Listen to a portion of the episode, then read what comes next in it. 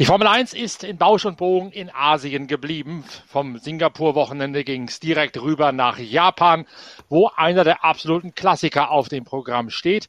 Inga Stracke, die Formel 1-Reporterin der Zeitschrift Pitwalk und ich, Norbert Okenga, begrüßen euch zur Vorschau auf den großen Preis von Japan in Suzuka auf einer Rennstrecke, die während der Pandemie alle förmlich herbeigesehnt haben, Inga. Ja, also Suzuka ist die Lieblingsstrecke, ich glaube, aller Piloten. Die hat's richtig in sich. Ich habe das auch mal, ich liebe das, wenn man im Pressezentrum sitzt. Ähm, da ist das Pressezentrum nicht entlang der Stadtzielgeraden, sondern quasi quer dazu.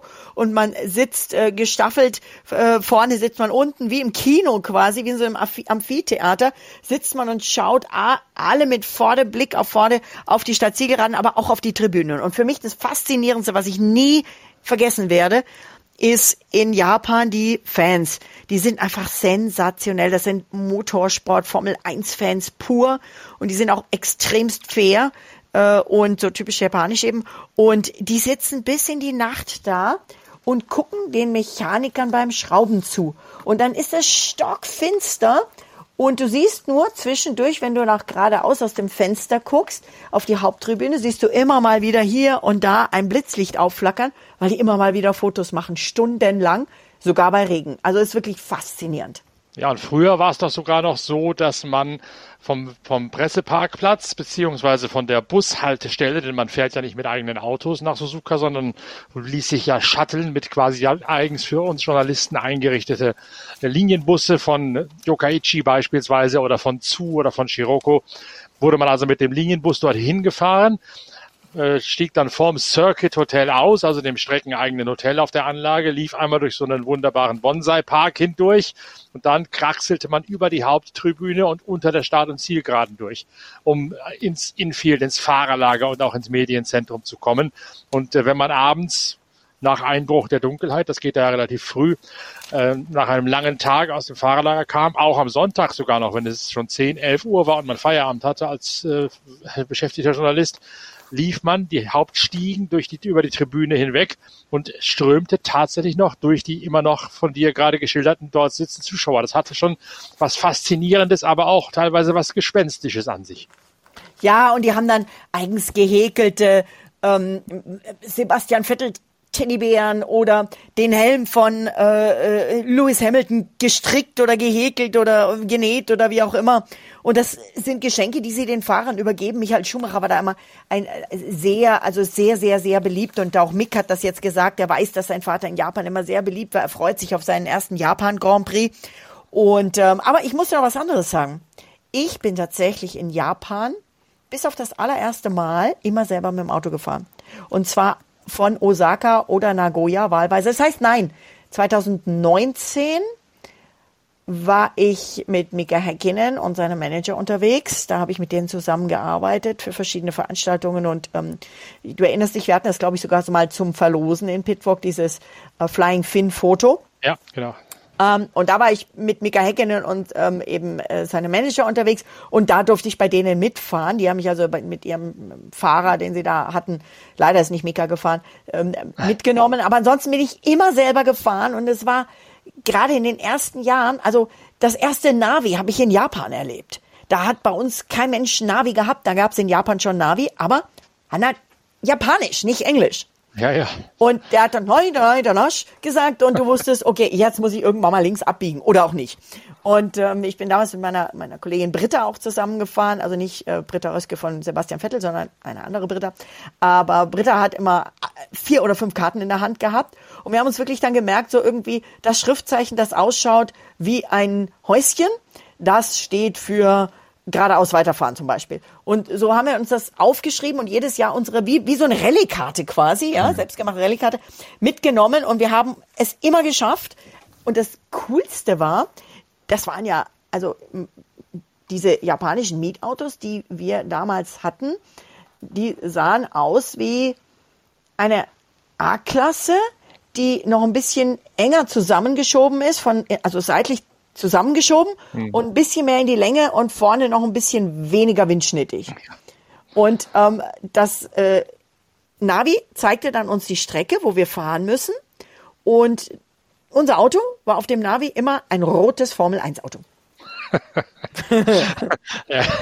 Also mir wurde immer gesagt, auf keinen Fall Mietwagen fahren, denn du brauchst einen internationalen und ins Japanische übersetzten Führerschein und du kannst sowieso keine Schriftzeichen auf der Autobahn lesen, weil damals, als ich zum ersten Mal dahin gefahren bin, es noch völlig unüblich war in Japan, dass da Englisch gesprochen wurde, geschweige ja. denn, dass da englische Schriftzeichen verwendet wurden irgendwo.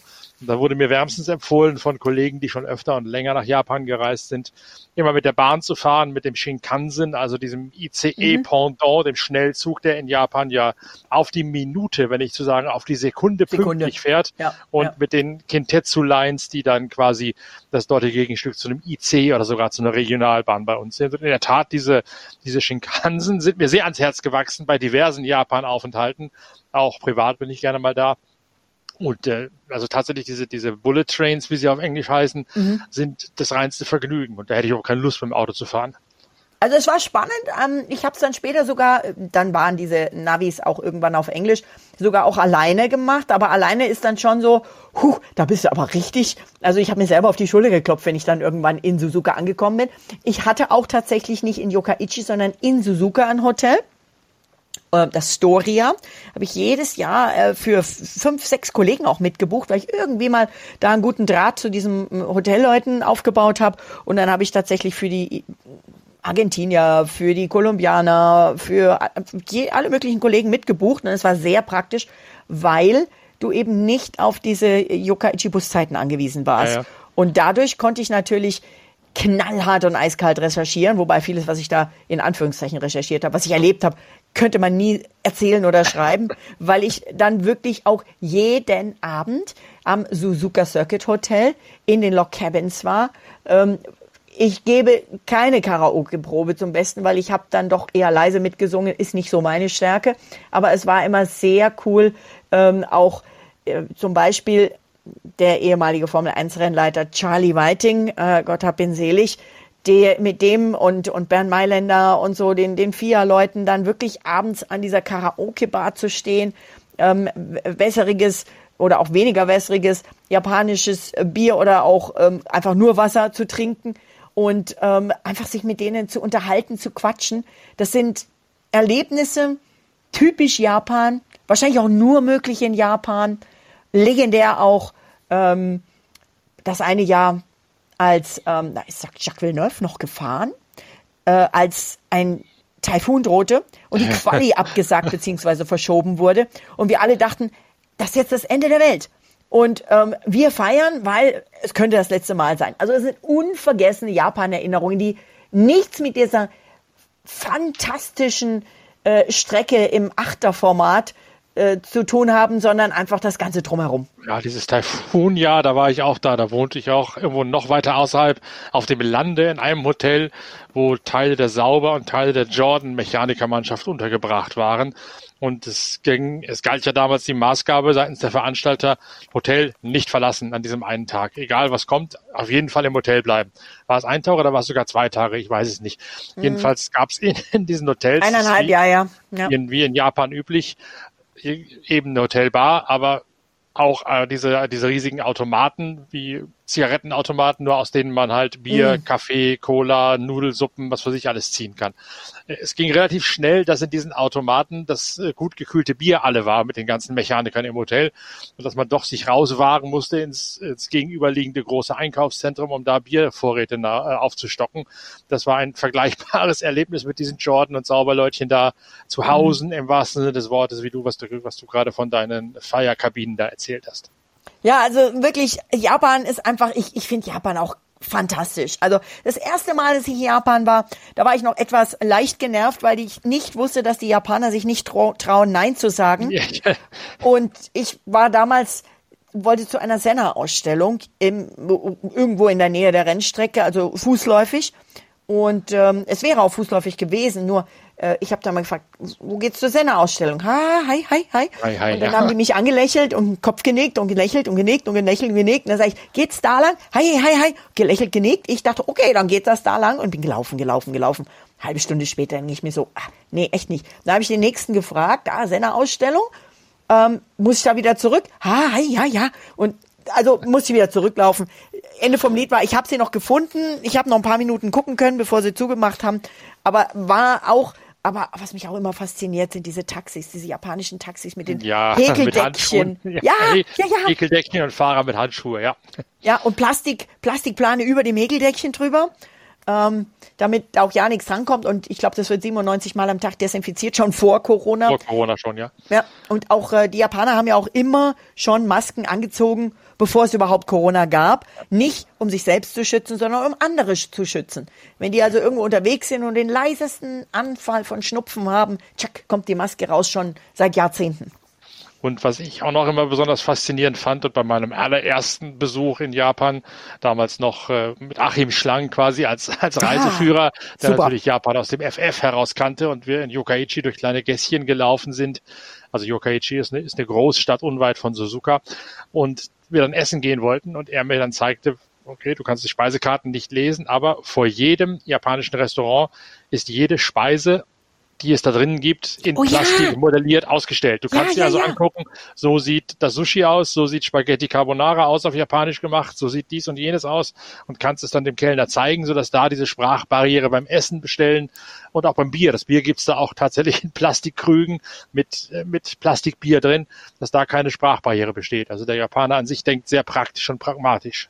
Absolut. Ich war mit dem äh, mit einem DPA-Kollegen ähm, vor etlichen Jahren auch mal beim Essen und da hatte ich eben hier meine, meine Bekannten da vom, vom Hotel gefragt, kann man denn hier richtig gut Sushi essen gehen? Und er sagte, da, da, da, da. Wir sind fünfmal an dem Eingang vorbeigelaufen. Denn der Eingang war nicht wirklich ein Eingang, das war so ein, irgendwie, ja, es war nicht mal eine Tür. Und ähm, da hing so ein dicker roter Vorhang es waren keine Fenster, keine Schaufenster und keine modellierten Plastik-Sushi-Häppchen draußen vor. Und dann sind wir dann irgendwann, da habe ich gedacht, so, das muss das sein. Gehen wir jetzt da rein. Dann sind wir da, Vorhang beiseite. War eine wirklich kleine Bar mit einem mittelgroßen Becken lebendiger Fische. Ein Sushi-Master dahinter, der, ich bedauere immer noch, dass ich kein Foto gemacht habe. Und zwei Hanseln die da drin saßen. Und dann haben wir gesagt, so komm, wir setzen uns da in die Bar und komme was wolle, wir probieren das jetzt aus. Und es war sensationell. Ja, klar. Ja. Und wir saßen da nicht lange und auf einmal ein, ein riesen Füße gescharre und Gebücke und Ge Verbeuge und Gebücke und Verbeuge. Da kam der Chef, der Oberboss von Bridgestone damals rein. Und ähm, den, der, der, für den war das eben auch der Geheimtipp. Und er setzte sich neben uns, grinste uns an, wusste, er wusste nicht, wer wir sind, wir wussten aber, wer er ist. Und hat genauso wie wir auch dann zugeguckt, wie die seinen Fisch aus diesem Becken rausholten. Und ähm, ja, war lecker. Ja, also Japan sind schon ganz besondere Erlebnisse bei jeder Reise, die man dorthin tut, sei es zur Formel 1, sei es zur, zur Langstrecken-WM oder zu anderen Veranstaltungen. Ich war auch schon zur Tourenwagen-WM in Suzuka, wo dann ein bisschen weniger Trubel vor Ort ist und man das Ganze noch ein bisschen mehr genießen kann. Aber es ist, also es macht jedes Mal unglaublich Spaß, da zu sein. Es geht ja schon damit los, dass wenn man an die Strecke kommt, am ersten Freitagmorgen, wenn das freie Training beginnt und man, also wir waren meist um sieben Uhr oder so an der Rennstrecke recht früh, da standen schon Menschen, Schlangen auf dem ja. Trottoir, auf dem Bürgersteig. Diszipliniert, einer hinter dem anderen, kein Gedränge, äh, keine Diskussion über Abstände und so weiter. Aber tatsächlich morgens um sieben war quasi die, die Tribüne schon ausverkauft und die Leute warteten darauf, äh, einfach eingelassen zu werden. Ungeduldig, aber unglaublich diszipliniert. Die schlafen da nachts.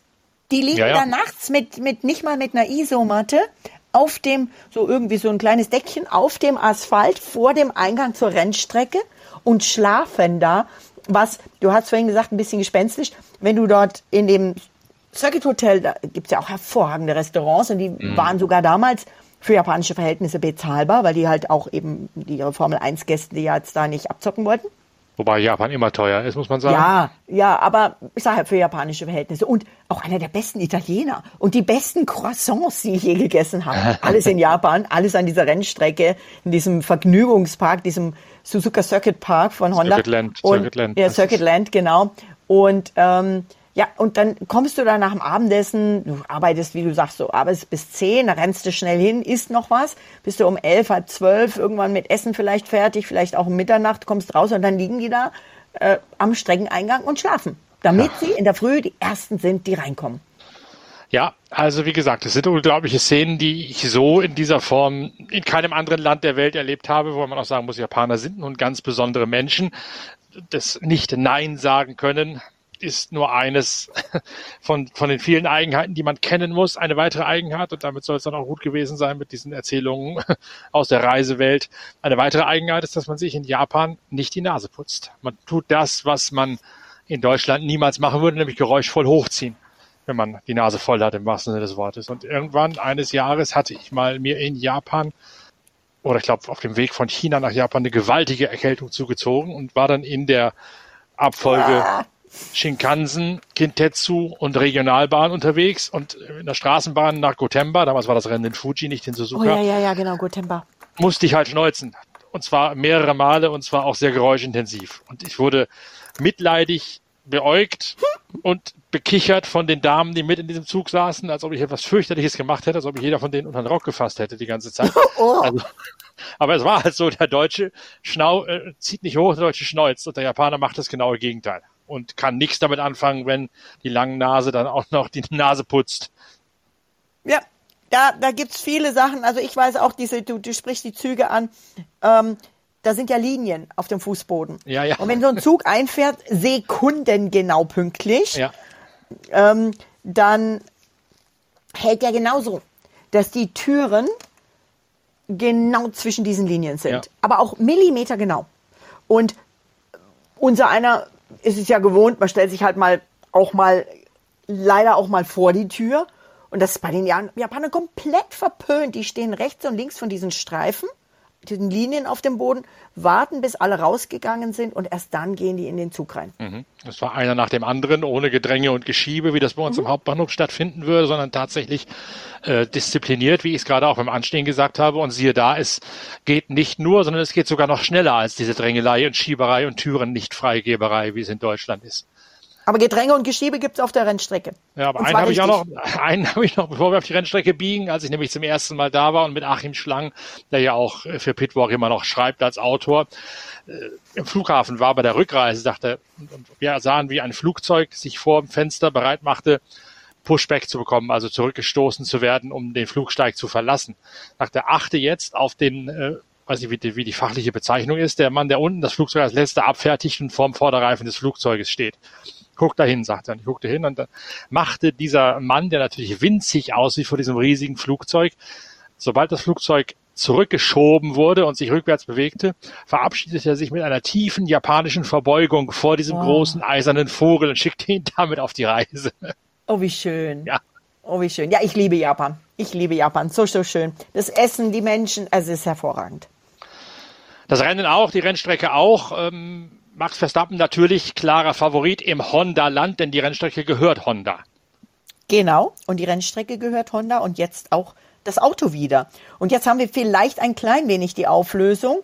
Entweder ist es, ich glaube nicht, dass das nur eine Verlegenheitslösung ist. Ich glaube schon, dass äh, das vielleicht sogar auch immer noch im Gespräch war. Das ist jetzt nicht so, dass das so holter die Polter ist, denn die Japaner machen eigentlich nichts holter die Polter. Aber Honda steht jetzt wieder ganz groß und breit auf dem Flügeln von Red Bull und von Alpha Tauri. Und das ist für mich das Indiz dafür, dass Honda gerade den Rücktritt vom Rücktritt vollzieht, sich nämlich wieder mit de, dafür interessiert, ab 2026 mit dem neuen Motorreglement auch wieder zurückzukehren. Nachdem sie jetzt ja gerade Weltmeister geworden sind, ist aber keiner merkt, weil sie ja gesagt haben, wir machen offiziell nichts mehr.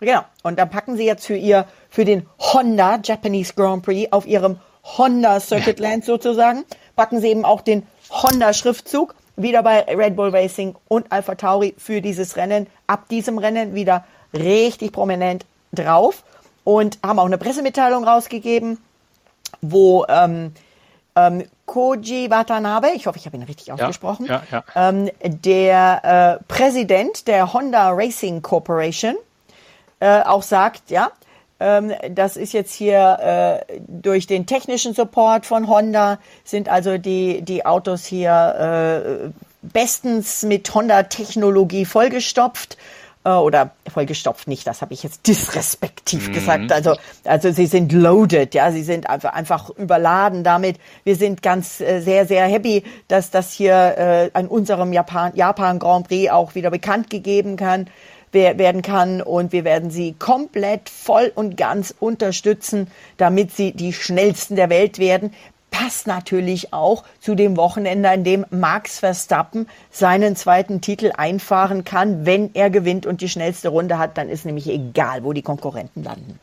Und da spricht nun sehr vieles dafür, denn die Abstimmung, die man in Suzuka fahren muss, entspricht sehr ähnlich jener, die auf einer anderen Rennstrecke verwendet werden musste, wo Max Verstappen dominant gewesen ist. Stichwort Spa.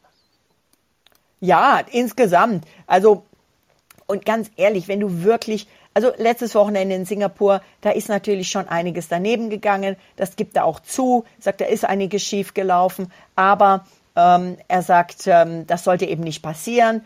Äh, man muss da einfach drauf achten.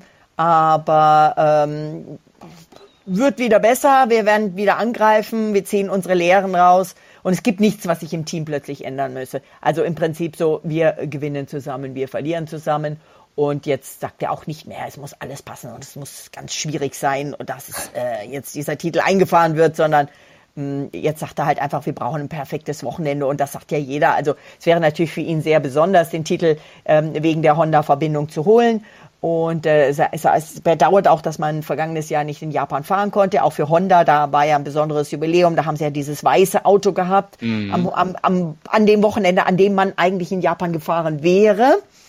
Und ähm, Max Verstappen sagt auch, er kann sich noch gut dran erinnern, 2014, als er das erste Freitraining in Suzuka gefahren ist. Und er sagt, ähm, es war echt beachtlich, wie viel Power wir hatten.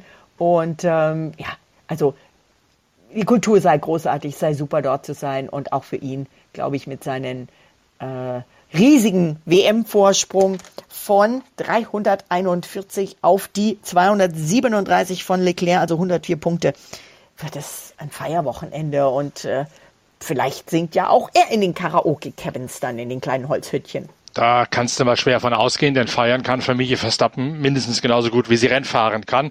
Äh, weißes Auto sagst du, die, da ist die Rede von diesem berühmten Eierschalenweiß, mit dem einst der allererste Honda Formel 1 mit John Surtees ausgerückt ist in den 60er Jahren. Und da hat man diese Lackierung mal wieder bemüht als Reminiszenz an dieses Jubiläumsauto, an diesen allerersten reinrassigen Werks Honda. Max Verstappen saß in einem anderen Auto, nämlich dem RA099, der in, in der Honda Ausstellungshalle steht, den sein Vater Jos Test gefahren hat, 1999 und 2000, der eigentlich auch ein Honda-Werkswagen hätte werden sollen. Da steht ein bisschen mehr dazu im neuen Blog auf der Internetseite pitwalk.de, was es damit auf sich hatte, warum das nicht geklappt hat. Regen scheint ein großes Thema zu werden an diesem Wochenende. Wenn es in Suzuka regnet, dann richtig. Und wenn es richtig regnet, dann hat Max Verstappen nochmal einen weiteren Vorteil, denn die Erfahrung lehrt uns, keiner trifft die Regenlinie so sehr treffsicher genau wie Max Verstappen. Ja, aber Regen liegt auch dem äh, lieben Sebastian Vettel. Aber der ist natürlich, fährt im Moment leider nicht um den Titel. Ich wollte gerade sagen, da habe ich jetzt nicht als Sieganwärter auf dem Radar. Nein, nein, nein, nein, nein. Aber hm. wer weiß, wer weiß, in Suzuka kann alles passieren. Ähm, er hat auf jeden Fall ein cooles Kamikaze-Stirnband geschenkt bekommen von den Fans mit dem, äh, sieht aus wie die japanische Flagge, also weiß mit diesem roten Punkt und dann schwarze Schriftzeichen drauf. Sieht ziemlich cool aus, hat er auch gleich angezogen, um seine Mähne zu bändigen, die Björn Borg-Mähne. Aber nein, natürlich Max Verstappen im Regen, ähm, aber auch Lewis Hamilton. Und bei Lewis Hamilton kommt die Erfahrung und ähm, der, der will ja nun endlich seinen ersten Saisonsieg einfahren. Und ich glaube, dass ähm, er sich natürlich aus einem Titelkampf raushalten wird. Aber es ist ja nun nicht wirklich der enge, heiße Titelkampf Punkt um Punkt, sondern ähm, das ist ja ein Riesenvorsprung von Max Verstappen. Ich hoffe und ich gehe fest davon aus, dass es ein richtig spannendes Rennen sein wird, ob Regen oder, oder trocken. Ähm, ich guck mal gerade, Safety Car Wahrscheinlichkeit in Suzuka 56 Prozent. Ähm, und ähm, Renndistanz 53 Runden längster Vollgasanteil 16 Sekunden und die Distanz bis zur ersten Kurve 545 Meter und diese Distanz bis zur ersten Kurve, also quasi so leicht bergab in die erste Kurve. Und ich finde es ja auch herrlich, dass diese Kurven eben in, in Japan auch noch so, so klangvolle Namen haben. So ein bisschen wie, wie Eau Rouge und Radillon und Massenet und Blanchenet äh, in Spa äh, gibt es halt die 130R-Kurve mhm. oder die Degner-Passage mit diesen wahnsinnigen G-Kräften oder die S's. Und ähm, auch das macht diese Strecke ganz besonders. 130R, weil der Radius 130 Grad beträgt in dieser einen Kurve, über die du gerade sprichst. Ähm, besonders natürlich die Stimmung, besonders aber auch die Stimmung hinter den Kulissen, denn neben der Vorfreude auf Japan und der Tatsache, dass viele Fahrer sich vergnügt haben in der schier unerschöpflichen Stadt Tokio, dominierte der Finanzskandal die Schlagzeilen der letzten Tage im Internet und rund um die Formel 1. Man hat händeringend quasi darauf gewartet, dass die FIA, der Automobil-Weltverband, seine Ankündigung wahrmacht und am Mittwoch vergangener Woche, also dieser Woche, eine Mitteilung rauslässt, wie es denn jetzt um den vermeintlichen Bruch des Etat, der Etat-Obergrenze seitens Red Bull Racing aus dem im vergangenen Jahr bestellt ist.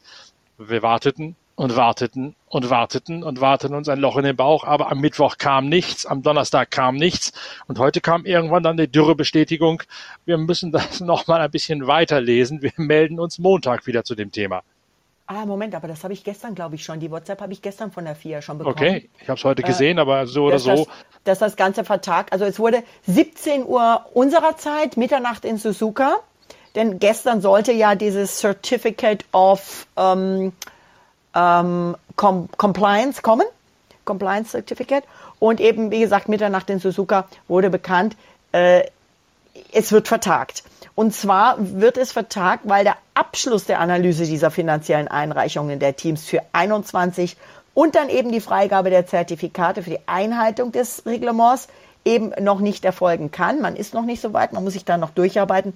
Es wurde jetzt auf Montag vertagt und bis zur endgültigen Festlegung wird die FIA auch keine weiteren Informationen zur Verfügung stellen. Und sie sagen nochmal das, was wir ja auch im letzten Podcast gesagt haben, also diese, diese Gerüchte, dass es eine Mitarbeiterin gäbe, die da was gelegt hätte, dass vier Mitarbeiter definitiv, also dass jede Andeutung, dass vier Mitarbeiter sensible Informationen herausgegeben hätten, absolut unbegle äh, unbegründet sind. Natürlich, natürlich. Äh, zumindest ähm, geht die Suche nach einem möglichen Viermalwurf weiter. Aber äh, wie gesagt, also 10. Oktober. Ähm, und damit ist eben dieser Honda Grand Prix auch für Red Bull beim Honda Heim Grand Prix ja, erstmal unangetastet. Und es kommt dann eben nach dem Wochenende und man kann dieses Wochenende feiern. Man kann gegebenenfalls auch einen WM-Titel feiern. Und ähm, vielleicht gibt es dann nachher was auf die Finger oder auch nicht. Vielleicht gibt es eine richtig satte Strafe oder auch nicht. Äh, wir werden es sehen. Also es ist so, dass wohl nach meinem Stand der Dinge, nach meinem Stand des Wissens, äh, Red Bull und Aston Martin beide angeklagt sind, eben diese Grenze vom vergangenen Jahr von 148,6 Millionen Dollar überschritten zu haben. Wobei es bei Red Bull äh, um größere Summen geht als bei Aston Martin.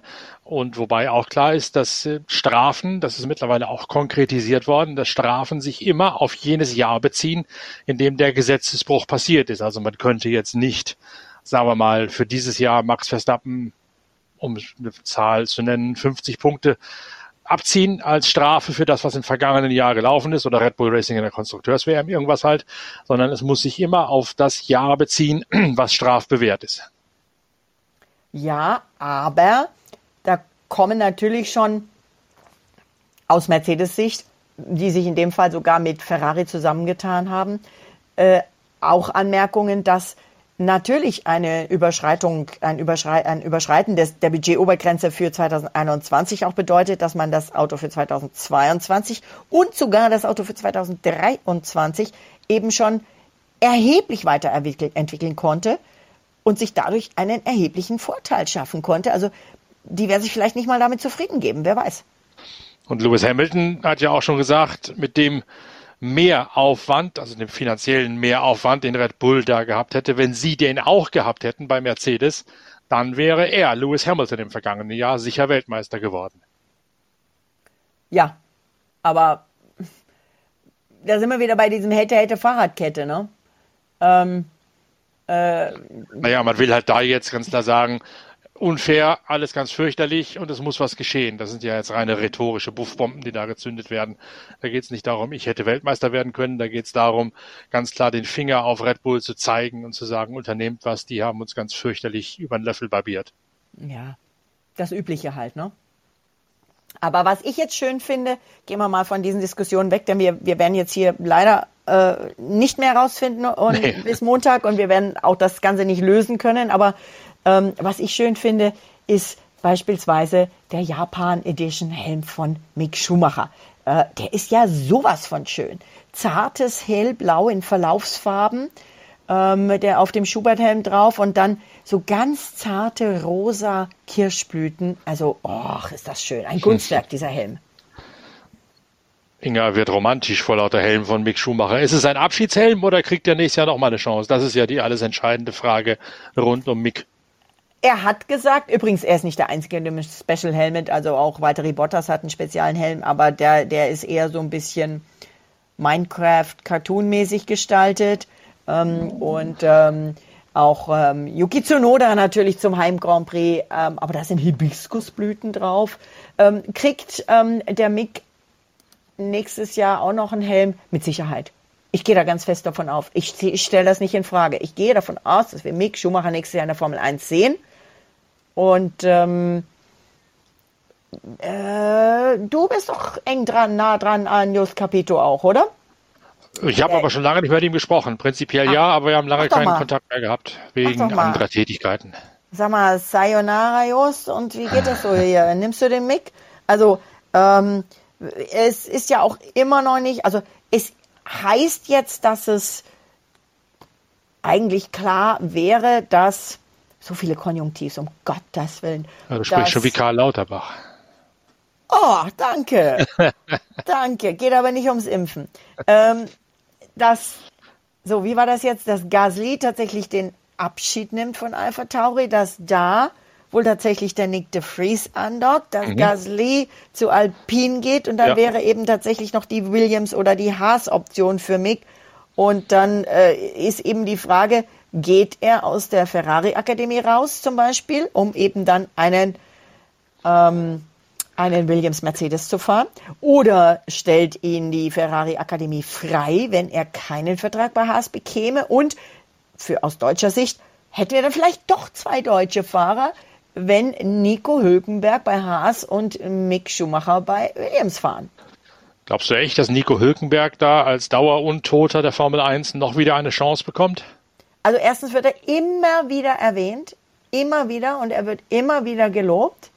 Und auch wenn wir alle gefühlt denken, dass der Nico schon uralt wäre, weil er, halt er nicht, immer nee, wieder, nee, der ist gar nicht so alt. Da gibt es viel ältere im Formel 1 Feld und auch schlechtere als ihn. Also ich würde mich freuen für ihn. Schade wäre es nur, weil ich gucke natürlich auch öfters bei Servus TV ähm, die Formel 1 Übertragung, weil ich bin ja hier an der österreichischen Grenze und äh, wenn, wenn ich nicht vor Ort bin. Und da machte er einen richtig, richtig guten Job bei dem Kommentar. Wobei ihm natürlich wie allen Rennfahrern das Rennfahren lieber wäre, als weiter kommentieren zu müssen, ist ja auch logisch. Und er scheint sich genau wie Sebastian Vettel auch für keine anderen Disziplinen sonderlich erwärmen zu können. Gut, er hat mit Porsche Le Mans gewonnen, aber das scheint ihn nicht so hingerissen zu haben, dass er sich jetzt für die Langstrecke interessieren kann. Er hat einen IndyCar-Test gefahren, der ihn aber auch nicht von den Socken gerissen hat, offensichtlich. Also wenn Formel 1 oder gar nichts. DTM war auch mal zugange mit, ich glaube, mit Lamborghini oder irgendwas. Ja, ähm, nochmal einer, der mit der Formel 1 nicht. Apropos übrigens ganz kurz, ich habe gerade nochmal eine Meldung reingekriegt. Das zweite Training äh, wird übrigens Überlänge haben, geht 90 statt 60 Minuten dieses Wochenende, weil die Pirelli Reifentests machen. Mhm. Aber das nur ganz kurz eingeschoben. Also ähm, es gibt noch einen, der mit der Formel 1 nicht abgeschlossen hat und tatsächlich lieber Testfahrer macht oder Entwicklungsfahrer oder Ersatzfahrer oder whatever, als, ähm, als äh, woanders zu fahren. Und das kein geringerer als Danny Ricciardo, von dem ich immer noch sehr viel erwarte Und ich fände es super, super schade, wenn wir den in der Formel 1 verlieren würden, weil ähm, auch der hat noch, glaube ich, ganz schön viel Leistungsmöglichkeiten in der Formel 1 in sich. Glaube ich auch. Und Daniel Ricciardo, der Australier aus Perth, bleibt ja nur der Formel 1 tatsächlich erhalten, mit in der Tat einem ziemlich spektakulären Deal. Du meinst sicher Mercedes? Ja, das ist jetzt ähm, sehr, also noch nichts offiziell, noch nicht zu diesem Zeitpunkt, wo wir jetzt hier sprechen, aber er soll tatsächlich dritter Mann neben Lewis Hamilton und George Russell bei Mercedes gehen äh, werden, weil er ja bei Gehen, da hat äh, habe ich ein bisschen vorgegriffen, weil er ja bei McLaren weggeht. Bei McLaren hat er aber Erfahrung mit dem Mercedes-Motor, würde ihm also zugutekommen. Und diese Info kam so mehr oder weniger zuerst von unseren lieben Kollegen des französischen Kanal Plus, ähm, wo übrigens auch Jacques Villeneuve, mit dem ich damals Korooke gesungen habe, natürlich nicht nur mit ihm, mit vielen, Jacques Villeneuve äh, auch äh, ein sehr, sehr cooler Kommentator ist, aber eben jetzt auch neulich wieder mal ein bisschen im Formel-1-Auto gesessen hat. Er sagt natürlich, sagt Ricciardo, Plan A ist, Formel 1 zu fahren, aber auch Ersatzauto ist realistisch. Er sieht sich noch nicht in anderen Rennserien. Er hat das Gefühl, wenn er da einsteigt, schließe sich die Tür zur Formel 1 und deswegen, er ist ja auch erst 33. Und ähm, übrigens Lewis Hamilton, apropos Alter und Weiterfahren und so weiter, Lewis Hamilton ähm, soll gesagt haben, dass er noch gute fünf Jahre bei Mercedes fahren wird. Das heißt, Ricardo müsste sich fünf Jahre lang mit der Rolle des Test- und Simulatorfahrers begnügen und hoffen, dass irgendwo anders eine Türe aufgeht. Ja, schauen wir mal, was passiert. Ich meine, äh, Mercedes, äh, der George Russell ist im Moment auch gesetzt, aber so dieses, dieses Überflieger-Dasein, was, was viele ihm prophezeit haben, er würde Hamilton in Grund und Boden fahren, das ist ja nun überhaupt nicht eingetreten. Und er hat sich gerade jetzt mal in Singapur auch ganz schön viele Fehler geleistet. Mhm. Äh, er hat äh, unter anderem auch andere Piloten einfach mal eben von der Straße geschoben. Also wer weiß, was da noch kommt. Auf jeden Fall kommt, oder wahrscheinlich kommt der erfolgreiche Titelverteidigungsanlauf von Max Verstappen am Wochenende auf der Honda Heimbahn im Red Bull Honda. Alles spricht dafür, dass Max Verstappen, egal ob es regnet oder gutes Wetter hat, bereits in Suzuka als neuer Weltmeister gekürt wird. Und jetzt ist mir auch wieder eingefallen, Maon hieß der Sturm, der Taifun seinerzeit, 2004 als du im Hotel bleiben musstest und ich Karaoke gesungen habe. Wir werden das Ganze beobachten. Wir werden das Ganze am Montagvormittag wieder auseinanderdröseln mit allen Hintergründen in unserer ausgiebigen Rennanalyse vom großen Preis von Japan in Suzuka. Wir, wie üblich, Inga Stracke und ich, Norbert Okenga. Und wir machen derweil weiter mit dem Redaktionsschluss der kommenden Ausgabe der Zeitschrift Pitwalk. Heft Nummer 69 steht nämlich auch schon wieder vor der Tür mit unter anderem einem großen Formel 1 Themenblock, in dem du, Inga Stracke, ein Psychogramm von Carlos Carlos Sainz, dem zweiten Ferrari-Fahrer, aufgestellt hast. Das wird ein sehr lesenswerter Artikel werden innerhalb dieser Ausgabe Nummer 69 von Deutschlands größter Motorsportzeitschrift. Wir wünschen euch ein schönes Wochenende, viel Spaß beim Lesen von noch Heft 68 von Pitwalk und beim Genießen des großen Preises von Japan. Und wir hören uns am Montag wieder mit der nächsten Ausgabe von Pitcast, dem Podcast eurer Lieblingszeitschrift Pitwalk. Bis dahin, tschüss, vielen Dank fürs Reinhören.